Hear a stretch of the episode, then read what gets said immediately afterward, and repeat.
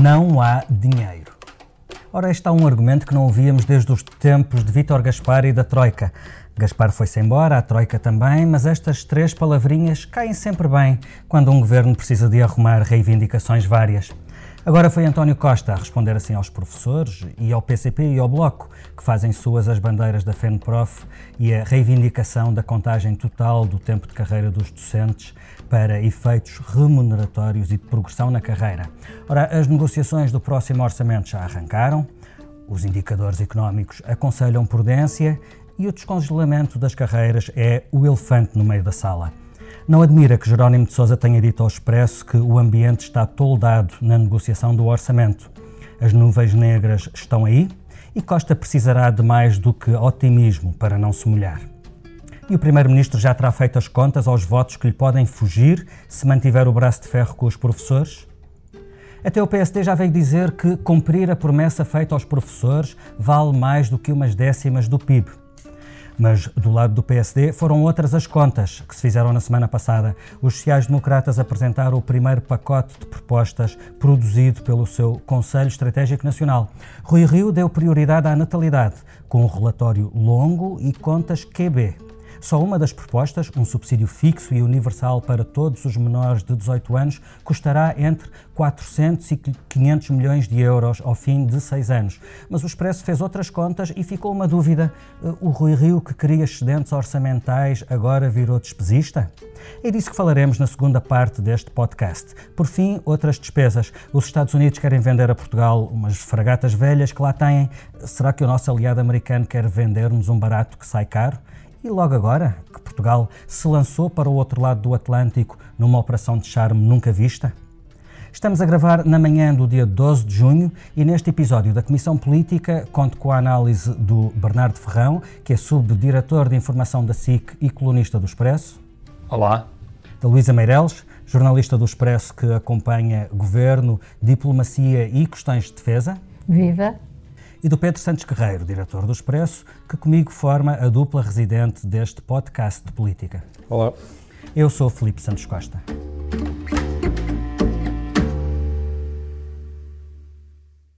Não há disponibilidades para fazer o acordo com base na posição intransigente apresentada pelos sindicatos. Chantagem inédita. Inaceitável. De uma forma arrogante isto foi na semana passada e a nega de António Costa, conjugada com as acusações de Catarina Martins, Jerónimo de Sousa e a Luísa Apolónia, levam-nos direitinhos àquele tema que já tem lugar cativo aqui na Comissão Política. Tanto que decidimos que terá direito a um separador próprio que estreamos agora. Tensão na geringonça.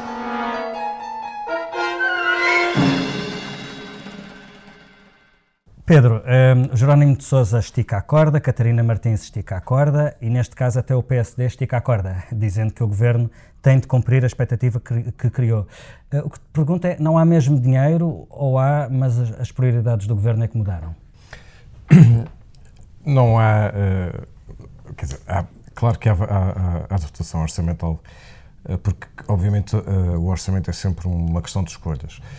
Um, mas estamos a falar de despesa fixa e, portanto, despesa que depois permanece para os anos uh, seguintes. Mas António Costa tem falado sempre em escolhas, nem que seja implicitamente, quando há poucas semanas disse que não é possível aumentar os funcionários públicos e contratar mais funcionários públicos ao mesmo tempo e que é preferível contratar mais, mais funcionários públicos. Isso, na altura, já era claramente uma sinalização para as, uh, para as negociações um, salariais e de carreira.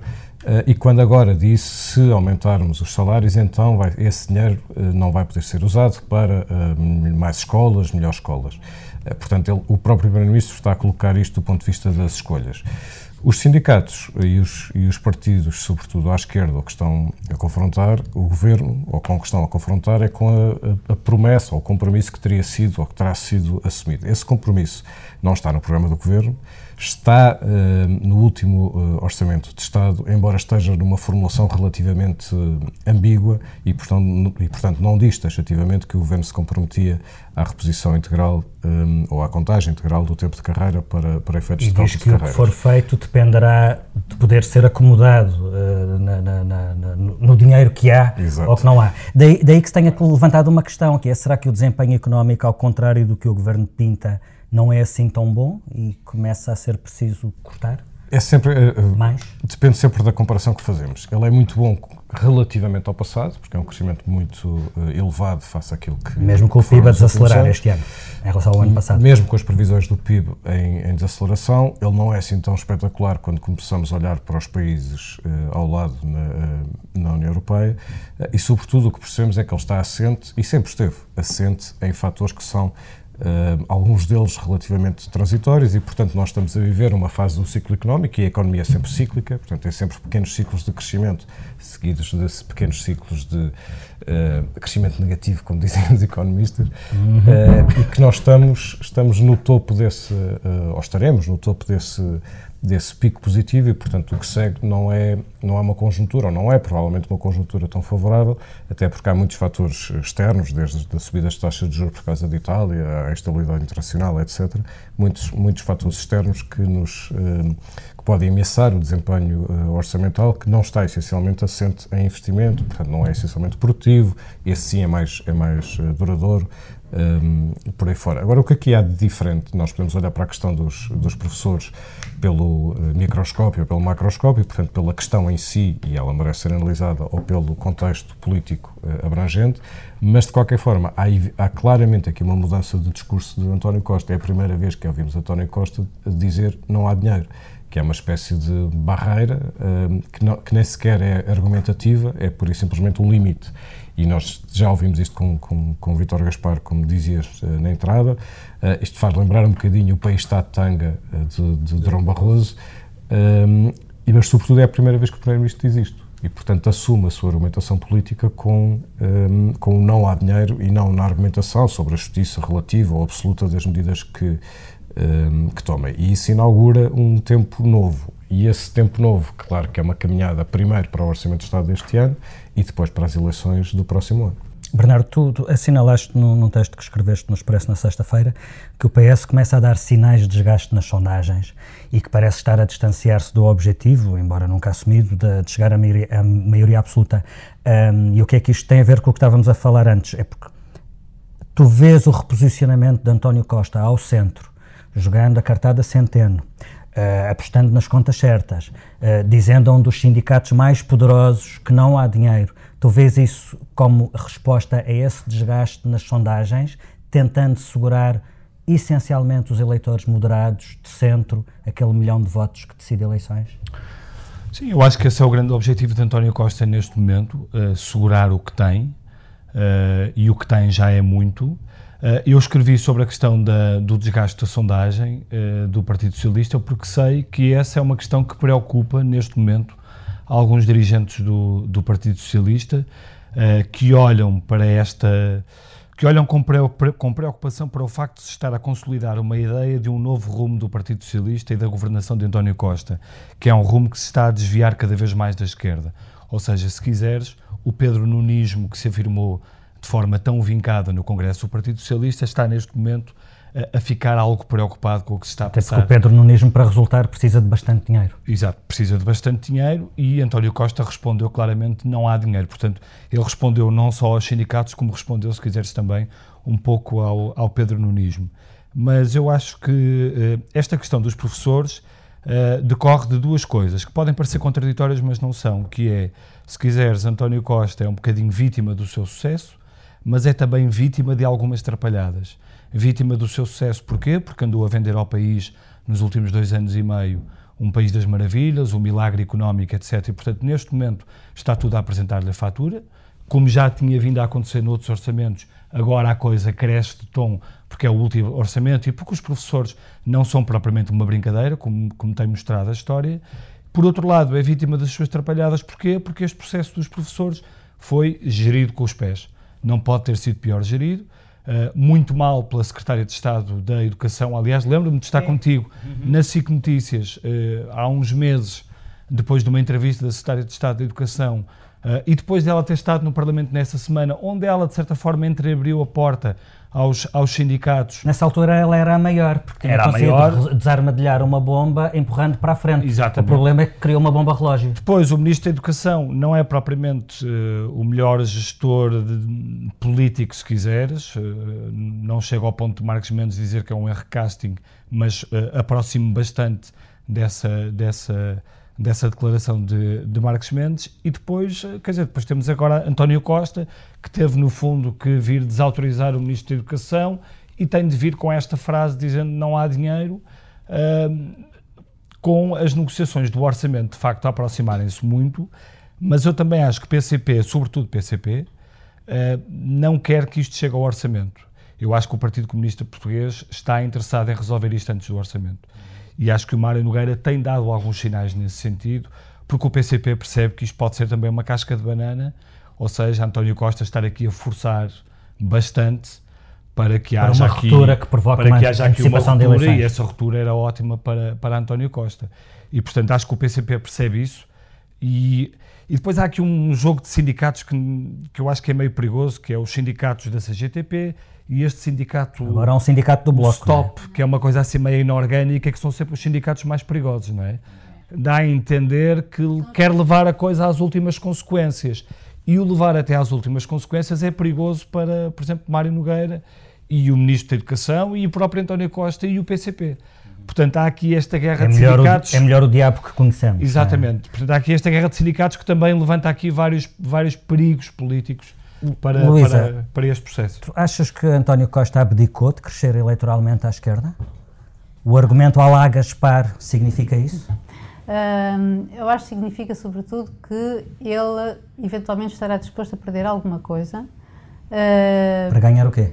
para ganhar a, a reputação que ele acha que ficou firmada de que o PS também é um partido de contas públicas. Ou seja, de para certas. seduzir o eleitorado moderado do centro. Exatamente. Aliás, acho que todos no, no Congresso ele teve um- uma intervenção mais virada para o centro, não é? mais centrista, e acho que isso até, digamos que faz um favor, entre aspas, ao próprio PC. Porque, na verdade, a Jeringonça eh, sempre assentou muito e começou pelo, pelo... Foi o sim do PCP que permitiu ahm, avançar com, a- com, a- com esta solução. E, portanto, eu acho que neste momento os professores, como o Bernardo dizia, na verdade é uma situação neste, delicada, porque pode ser um rastilho complicado, embora é difícil haver um acordo, porque houve, de facto, atrapalhada para chegar até aqui, mas não, pode não ser excluído de todo, porque acho que isto já atingiu um patamar eh, já político, ou seja, se houver Não há dinheiro, é uma Eu acho que o declaração acordo- política. Algum não, não, acordo terá de em termos de acordo, em termos de acordo ou de avançar, ou de avançar para a frente, ou seja, se o P, é, é aí que eu digo o patamar político, se o PCP decidir, digamos, entre aspas, lançar os cães. É verdade que existe esse perigo de, rad- de radicali- de radicalização, sobretudo, como tu disseste, pelo tal novo... novo Pelo stop. O stop que é, do, é de gente do, de- do Vem MAS. do- Vem do MAS, portanto, ainda são mais radicais. Portanto, isto cria um- uma coisa muito complicada para o Mário Claro. Nogueira, que pode ser obrigado a radicalizar. Embora ele, na última declaração, já disse que talvez houvesse. Portanto, é possível, é capaz de haver. Agora, se não houver um compromisso aqui, hum, eh, evidentemente que isto vai toldar o orçamento, como o, Germa- como o, Jerónimo Jerónimo disse, e, e isto fica muito complicado. Mas. Luísa, sobretudo porque o não há dinheiro não caiu do céu aos trambolhões. Eh, acontece na mesma altura em que há um acordo de concertação social em que mexe nas leis laborais de uma maneira que a esquerda não gosta, ehm, em que a lei de bases do SNS está a ser desenhada para o governo por, por Maria de Belém Roseira. Ehm, tudo isto significa um esforço, o tal esforço de agarrar o centrão, eh, significa desguarnecer a esquerda, eh, Eu acho significa que- António Costa, significa o que António Costa sempre foi. sobreviver. Mas não é só isso, mas não é só isso. Eu acho que significa que, eh, de facto, ele. Tu achas ele- que há uma estratégia aqui, Há uma Luísa? estratégia, acho que há uma estratégia aqui. Ele não quer desguarnecer o PC, porque ele sabe que isto quebra pelo PCP. Sim, mas não quer de certeza eh, fazer favores ao agora, PCP também. Não, não, não, mas eu acho Nunca que. os fez, aliás. eh, Uh, acho que esta situação de, de, em relação a esta intransigência dos, dos 600 milhões e dele estar disposto a perder alguma coisa por causa disso, também tem a ver com o que vem a seguir, não é? Porque não são só os professores, são N uh, carreiras da função pública que vêm aí atrás. Eu acho que há aqui, uma, eu acho que aqui deixa-me só dizer uma coisa, acho que há aqui uma explicação fundamental para isto, que é o surgimento de Rui Rio. E o surgimento de Rui Rio é fundamental para perceber isto tudo, porque se até aqui tínhamos Passos Coelho, que estava muito encostado à direita, que era, eh, que era muito radical, que, que era, no fundo, como já se disse milhentas vezes, Uh, o, o, cimento, o cimento da, geringonça. De repente tens aqui um, que será a última vez que De repente tens aqui uma personagem que entra e que está e que quer ocupar, o grande objetivo dele é ocupar o centro e tem muitas condições para o fazer. Já vamos falar do Rui Rio no, no, no segundo bloco desta comissão. E eu queria política. só acrescentar mais aqui uma coisa em relação a esta, isto da geringonça, etc. Que é esta coisa da tensão da geringonça também já, outra vez, já ouvimos milhentas vezes Mas falar sobre um separador isso, lindo. até que vocês criaram este separador. Eu não acredito nada nesta questão da, do orçamento estar em causa e da tensão. Acho que isto faz tudo parte. Aliás, tu viste o que disse a Catarina Martins Sim, ontem, claro. disse mesmo. Que Acho que nós, nós passamos de uma fase que era a fase em que se vincavam as convergências para uma fase em que se vincam as divergências. Isto faz parte, é assim. Pronto, é o jogo os acordos da legislatura. Estão, os acordos estão, estão cumpridos e, portanto, agora é vincar as divergências para, para a campanha. Uh, e, portanto, uh, sinceramente, acho que é uma discussão que entretém muito aqui a bolha de Lisboa, que é se vai haver orçamento, se não vai haver orçamento. Acho que as pessoas já todas interiorizaram que é orçamento, que o orçamento vai passar e, portanto, acho que às vezes discutimos muito no vazio estas coisas, porque acho que PCP e Bloco de Esquerda não vão Mas agora que temos um risco, separador, não vamos abdicar desse não tema vão correr nos esse risco, programas. Deixa-me só e colocar relação... uma, questão, uma questão à Luísa em relação, em relação a isto. Tu sentes que na cúpula do PS já se interiorizou que a maioria absoluta já era? Eu acho que. Eu não sei se ela foi muito explícita, talvez tenha havido esse desejo, mas nunca, não acho que tenha sido uma coisa muito. Desejo houve de certeza. Uh, sim, sim. Um partido sim, de poder que não que não, deseja uma maioria absoluta. Sim, mas, mas, eles já terão interiorizado que não, não dá. Sim, eu até, acho que há, eu até acho que há, setores, olha, como o do Pedro Nuno, que acham que não deve haver, não é? E não só. Uh, e, portanto, não creio que isso seja o impeditivo, porque esta solução uh, também só é possível uh, se, se, não houver maioria absoluta. E eu acho que, para já, o António Costa ainda não deu sinais de que quer pôr de parte é uma boa deixa para passarmos ao segundo tema, do, ao segundo bloco da Comissão Política. Vamos então a Rui Rio, uh, Bernardo. Um, enquanto os olhos estão todos postos na geringonça, Rui Rio vai fazendo o seu caminho. O PSD veio dar razão aos professores, não tanto porque concordo com eles, mas porque acha que há expectativas que devem ser cumpridas. E, entretanto, lançou o primeiro pacote. E quis explorar ali o... Como é evidente. Como é evidente. explorar ali a polémica no governo. Dentro da, dentro da, da, da, da, da um bocadinho de oposição, que também é preciso. É e, e, apresentou o primeiro pacote da tal oposição pela positiva, uh, um pacote de incentivo à natalidade. Uh, e há ideias que neste pacote que podem pesar muito no Orçamento de Estado. Por exemplo, o tal subsídio fixo e universal que o PSD propõe para todas as crianças até aos 18 anos custará, ao fim de 18 anos, ou seja, o primeiro ciclo completo desta nova prestação, mais de mil milhões de euros anuais. Estas foram contas feitas pelo Expresso, que pesam bastante mais do que as que foram apresentadas por Rui Rio. Não é que as de Rui Rio estejam erradas, simplesmente ele faz outra conta. Ele fez um cálculo para ao fim de seis anos e nesse período custará entre 400 e 500 milhões de euros. Um, Bernardo, o Pedro dizia há pouco que governar é fazer opções, e é verdade, e Rui Rio anunciou uma opção nas suas prioridades se for governo. Mas mais de mil milhões de euros é muito dinheiro. O PSD virou despesista? É, o PSD, eu acho é que virou, uh, se quiser, eleitoralista. Ou, uh, Rui Rio está neste momento mãos largas e António Costa aparece como austeritário, não é? Quase que inverteram os papéis, os dois. É a ordem natural das coisas, é. em termos do ponto de vista de claro. governo e oposição, mas uh, talvez não do ponto de vista de Rui Rio é que, e António Costa. O que eu acho, eu, eu já elogiei essas medidas e acho que o Rui Rio faz bem, porque assim, um, um líder da oposição, para ser ouvido, tem de apresentar alternativas, tem de, tem de se mostrar e tem de explicar ao que vem. E um líder da oposição sem ação, sem iniciativas, não está lá a fazer nada. Eh, e, portanto, acho bem que o Rui Rio tenha, tenha apresentado essas medidas. Acho que são medidas fundamentais, medidas que dizem muito respeito às pessoas, que tocam em pontos fundamentais para as pessoas, a questão da natalidade, a questão das creches, do ensino pré-escolar, etc. Agora, eu não sei é se o líder do PSD, a certa altura, não pode dar aqui a impressão de estar uh, muito uh, ao sabor do eleitoralismo, das pressões dominicais do Luís Marques Mendes. Uh, houve essa coincidência extraordinária, não é? Houve essa coincidência Marques extraordinária. acusou de, não, de parecer a bengala do governo que Sim. não apresenta nada de e depois, diferente. quer dizer, e no dia seguinte lá estava um pacote Não podes diferente. ter um Sem que líder a do Comissão PS. Política conhece- tivesse, tivesse conhecimento. E não Sem que podes a Comissão Política do PSD Sim. soubesse disso. E não pode ser um líder do PSD que fala em superávit e que fala nas contas certas e que se apresenta como homem do Excel e depois apresenta assim medidas que, que nem se percebe muito bem quanto é que vão custar. Uh, e, portanto, é isso que eu acho que Rui Rio tem, tem de cuidar, porque um dos grandes ativos de Rui Rio é a sua coerência, a sua seriedade. Pelo menos é essa a imagem que as pessoas têm dele.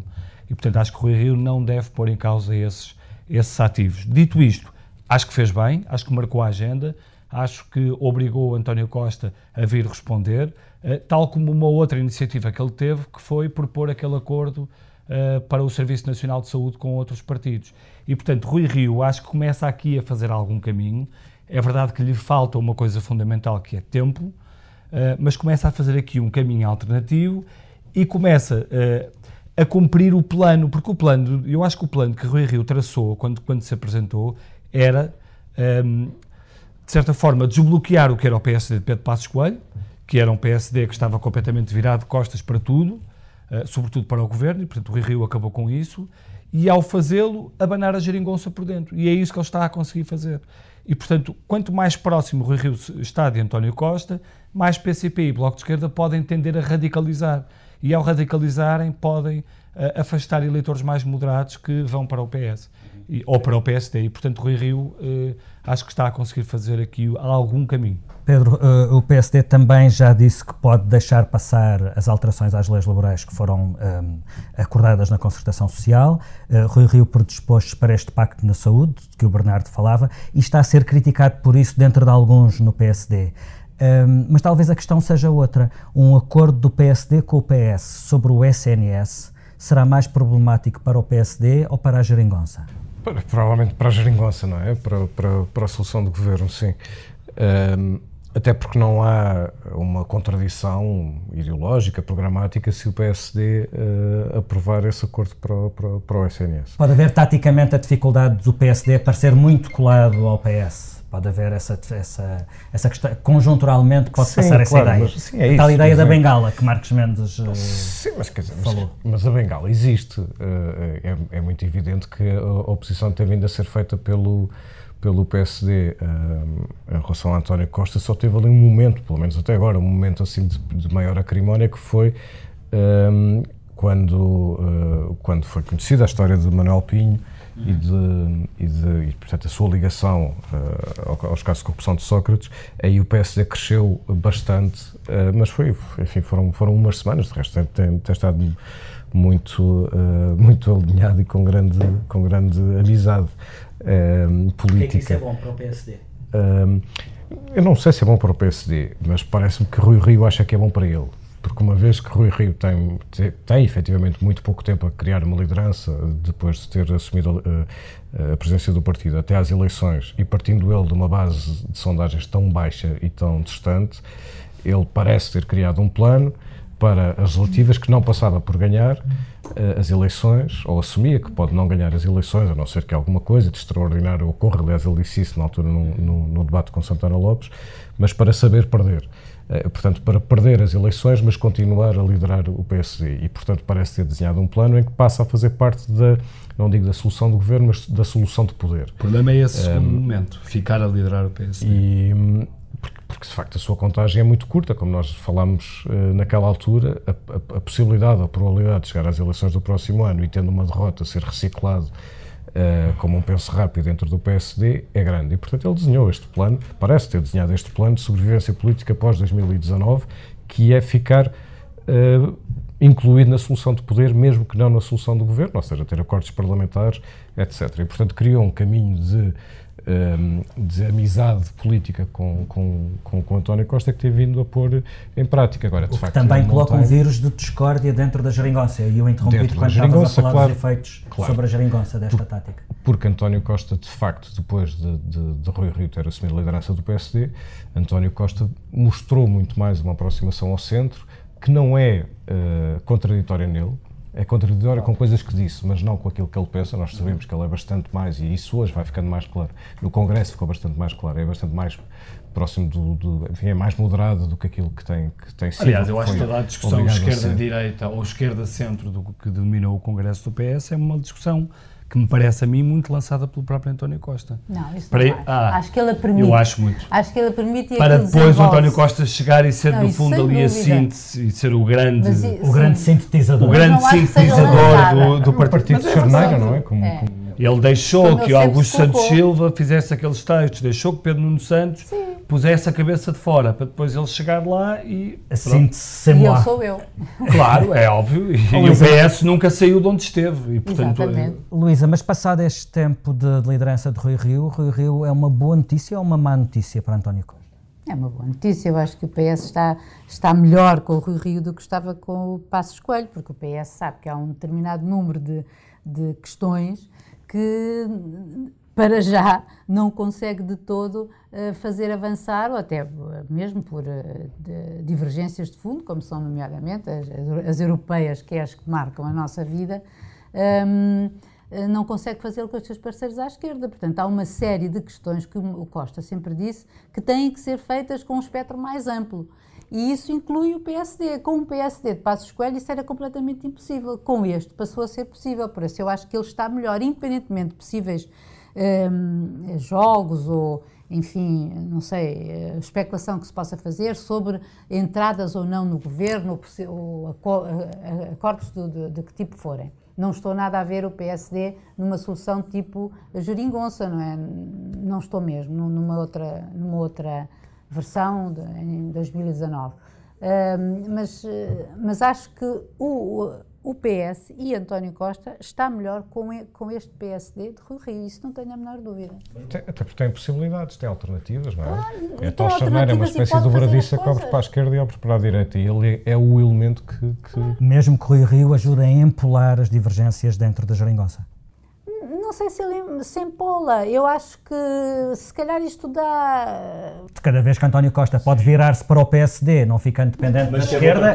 empola essa atenção. Sim, sim, dá mais liberdade ao, PS. Mas, mas tem é? outra coisa importante. É, é verdade que lança um vírus para dentro da geringonça, mas tem uma coisa importante que é ajuda, se quiseres, a endireitar, entre aspas, ou a recentrar António Costa. E já agora há um Se havia a questão paralelo. de que António Costa estava muito virado à esquerda e radicalizado, aquelas, aquelas fotografias dos acordos com o Rui Rio foram fundamentais para pôr António Costa no centro uh, do, do espectro político. E já agora há aqui um efeito muito secundário, é, é, é muito menos importante, mas esta bandeira, entre aspas, da, demografia era uma bandeira do CDS.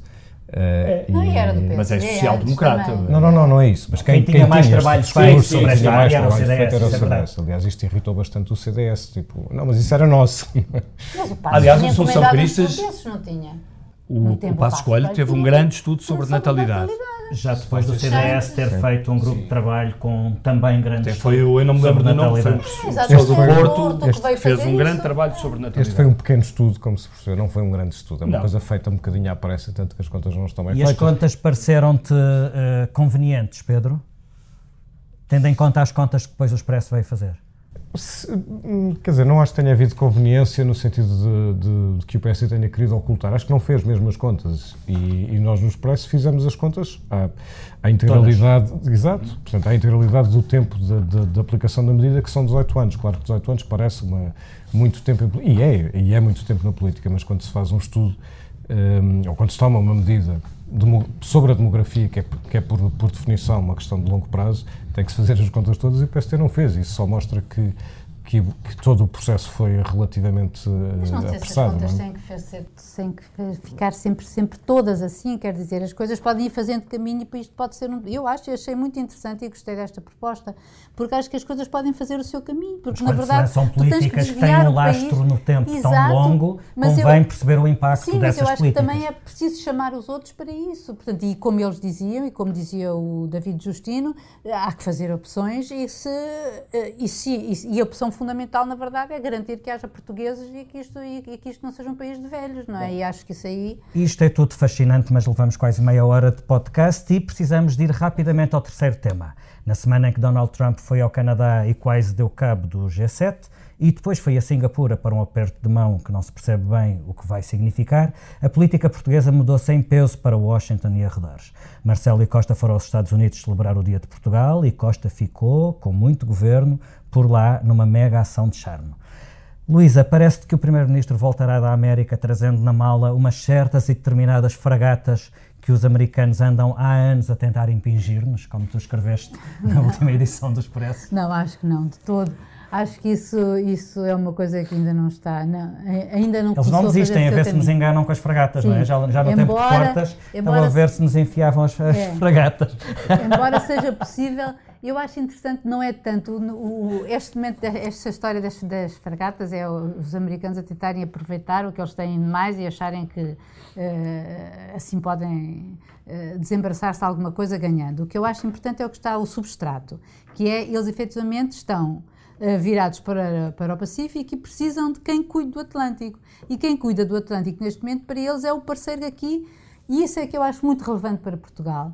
Ehm, que eles comecem a olhar para o Atlântico, ou, melhor, para Portugal, como o possível aliado que é capaz de fazer a tal uh, uh, patrulha e fiscalização do Atlântico de uma maneira de norte a sul, de leste a oeste. Sobretudo quando eles têm cada vez menos amigos na Europa, pelo que se vai vendo. Tem e não o só. Senhor porque... o, perdão, o senhor isso, Trump tem uma enorme capacidade isso, de perder amigos, não é? Mas isso a nós dá-nos imensa, porque tu tens sempre duas linhas na Europa, não é? Tens a linha dos Atlânticos, tens Portugal, a Holanda, a Noruega, enfim, em termos de NATO. E o eixo mas, central Paris, e, eh, Paris Tens sempre isso, e Portugal. E aí eu acho uma boa chance para Portugal. E é isso que, eu, que, que Portugal está a fazer, porque recupera uma certa centralidade e importância em termos, em, em termos de, de, diplomáticos e de, de, política externa. Aliás, não é por acaso que neste momento em que a própria uh, Alemanha diz que acabou, acabou-se a época em que se podia confiar nos Estados Unidos, tu tens o presidente uh, Marcelo Rebelo de Sousa enfim, uh, representando o país que vale o que vale, não é? A dizer que nós somos o país que une não o que divide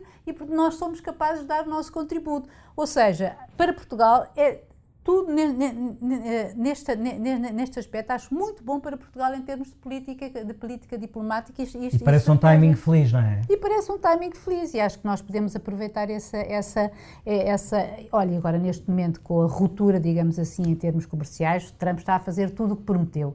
México, Canadá, China eram os seus grandes inimigos e ele prometeu e está a cumprir. E agora e Portugal está com uma. Está com uma e, e os europeus estão tentados, nomeadamente a Alemanha, que é quem mais perde, a, a retaliar e já começam a fazê-lo, porque a, a, a, proposta de fundo de defesa, precisamente, que vai ser amanhã anunciada pela União Europeia, já vai excluir, só vai funcionar, só vai haver fundos para uh, consórcios ou programas que incluam pelo menos três empresas europeias.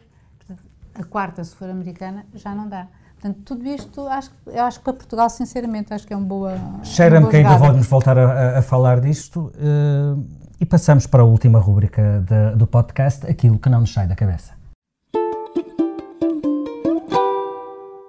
Bernardo, o que é que não te sai da cabeça? Bem, não, falaste há um bocadinho aí no Sr. Tweet. Uh, gostava de ler um tweet, não é um tweet do Sr. Trump, mas é um tweet de Catarina Martins, uh, que não me sai da cabeça, em que ela diz, no dia 10 de junho, Virá o dia em que os discursos oficiais serão capazes de reconhecer a enorme violência da expansão portuguesa, a nossa história esclavagista, a responsabilidade no tráfico transatlântico de escravos, até podia ser num 10 de junho, mas ainda não foi hoje. Hashtag Dia de Portugal.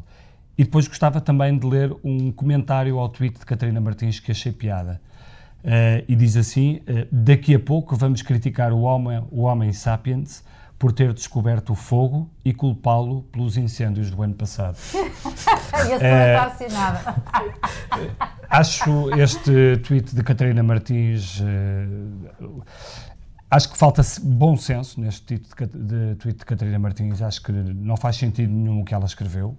Uh, embora seja tudo verdade, não é? Embora seja tudo verdade, mas acho que é tudo verdade, obviamente. Verdade histórica mas é uma verdade histórica que tem que ser vista à luz, luz de uma história, é? conjuntura, é? claro, à luz acho. de uma história. Não podes olhar para a Idade Média e para o que se passou no século XV e XVI aos olhos de hoje, aos olhos de hoje. Claro. e portanto não faz sentido nenhum falar sobre isto num dia 10 de junho e, quer dizer, acho que é a, a história do politicamente correto que nos invade todos os dias e que tentam impor-nos este politicamente correto. E, portanto, e depois dá Trump. Acho, e depois dá Trump. Acho que este, este tweet de Catarina Martins era totalmente escusado e, e ficou-lhe mal. Luísa, e no teu caso, eh, não te sai da cabeça algum tweet? Não, não me sei. A mim, eh, eu, eu, isto é um bocadinho mais depressiva, porque fiquei um bocadinho muito incomodada com, olha, com este novo normal que é uh, a nova política internacional e a recusa uh, de Itália em receber, em fechar a recusa, ou seja, o encerramento dos portos italianos àquele barco Aquários que vinha com 600 uh, refugiados, que já recolheu, que tinha recolhido das pateras, e, um, e, e depois Espanha ofereceu-se. Uh, e no fim o governo italiano cantou vitória, como se tivesse feito vitória, uma grande uma, coisa. Uma grande coisa, e agora se vê, e porque os próprios, o próprio navio, que é de uma organização internacional uh, humanitária, humanitária, que disse que era impossível chegar a Valença eh, para Valência para por, por causa das condições do próprio navio, não tinham não tinham mantimentos, não tinham condições meteorológicas tampouco, e agora vão ser navios costeiros, eh, navios da Guarda Costeira Italiana que vão uh, transportar parte desses desses Tudo refugiados. menos deixá-los entrar tudo menos deixá-los entrar. É uma coisa que é, é, é, angustiante porque eh, quando tu sabes ao mesmo tempo que a única solução que tu tens para a África é, para obviar isto, é desenvolver a África e tens ao mesmo tempo o BCE a lançar e a colocar a banca pendurada em, com, ou com grandes exigências em termos financeiros quando, queres, quando, quando as, as empresas pedem financiamento para fazer investimentos em África. Portanto, isto é mesmo nosso ego. O novo normal, como dizias. Pedro, e a ti, qual é o novo normal que não te sai da cabeça? Por falar em, em, nacionalismos e em populismos e em, e em demagogos, um, ehm, o que não me sai da cabeça é o, o aperto de mão desta, desta última madrugada um, ehm, entre Kim Jong-un e um, ehm, Donald Trump, é, é, um facto absolutamente histórico, como toda a gente tem dito. A frase é muito banal, mas uh, ontem, ouvindo uh, televisões americanas, o, o, que, o, que, mais íamos ouvindo eram expressões do género: nunca pensei na minha vida ver, ver isto acontecer, não na minha geração. A Cristiane Amanpour diz: Eu pensei que ia morrer. Uh, enfim, há um, há um grande pasmo com aquilo que, que sucedeu. Uh, e sendo verdade que a diplomacia uh, é, é, é, uma arma, é, é, a melhor ferramenta para dirimir conflitos internacionais, sobretudo aquilo que é bastante inquietante, e mesmo sabendo nós que, que isto é apenas o, o, princípio de um processo, nós não sabemos bem que processo é esse. Ou um grande golpe de teatro Precisamente porque as duas pessoas que ali apertam a mão são duas pessoas uh, em quem nós não confiamos, em quem ninguém quem não compraríamos confiar. um carro em segunda uh, mão, seguramente. Provavelmente nem sequer venderíamos, quanto mais, quanto mais comprar. Uh, portanto, são pessoas que não são confiáveis, não são, não são efetivamente confiáveis em todos os sentidos, político, quase psicológico, etc. Portanto, é um, é um entrando saindo da banalidade da frase, é um, é um momento histórico e claro que a diplomacia é sempre a melhor forma uh, e a negociação é sempre a melhor forma, uh, ou é sempre melhor do que o conflito latente ou potencial, uh, isto pode ser tudo ou, não pode ser, ou pode não ser rigorosamente nada. Olha, a mim não me sai da cabeça qualquer coisa um pouco mais prosaica. É a véspera de Santo António e está a chuva. É isto. Eu sou um rapaz que gosta da sua sardinha assada e do seu santo popular, mas também sei que quem anda à chuva molha-se. E não gosto de me molhar, pronto, sobretudo quando estou a comer uma sardinha no pão e estou um bocadinho farto deste inverno perpétuo em que parece que caímos. É como se estivéssemos a viver num episódio da próxima temporada da Guerra dos Tronos. O inverno, o inverno chegou, chegou, e não acaba e anda há semanas pendurado, mas real, literalmente pendurado das previsões meteorológicas, que dizem sempre que o calor chega daí a uns dias e depois nunca chega, porque a cada dia que passa o calor chega um dia mais tarde do que a previsão da véspera. Uh, e depois vejo a Maria Leal toda bronzeada no seu vídeo novo e percebe-se que aquilo não é uma coisa natural. Uh, e pronto, é isto. Eu quero Ai, o calor a que tenho que direito. Salto quântico eu, quero, agora. Eu, quero, eu quero o calor a que tenho direito. E, e com este pequeno momento de revolta acabamos a comissão política desta semana. A edição multimédia é do João Santos Duarte, a ilustração é do Tiago Pereira Santos e despedimos-nos com o verão possível.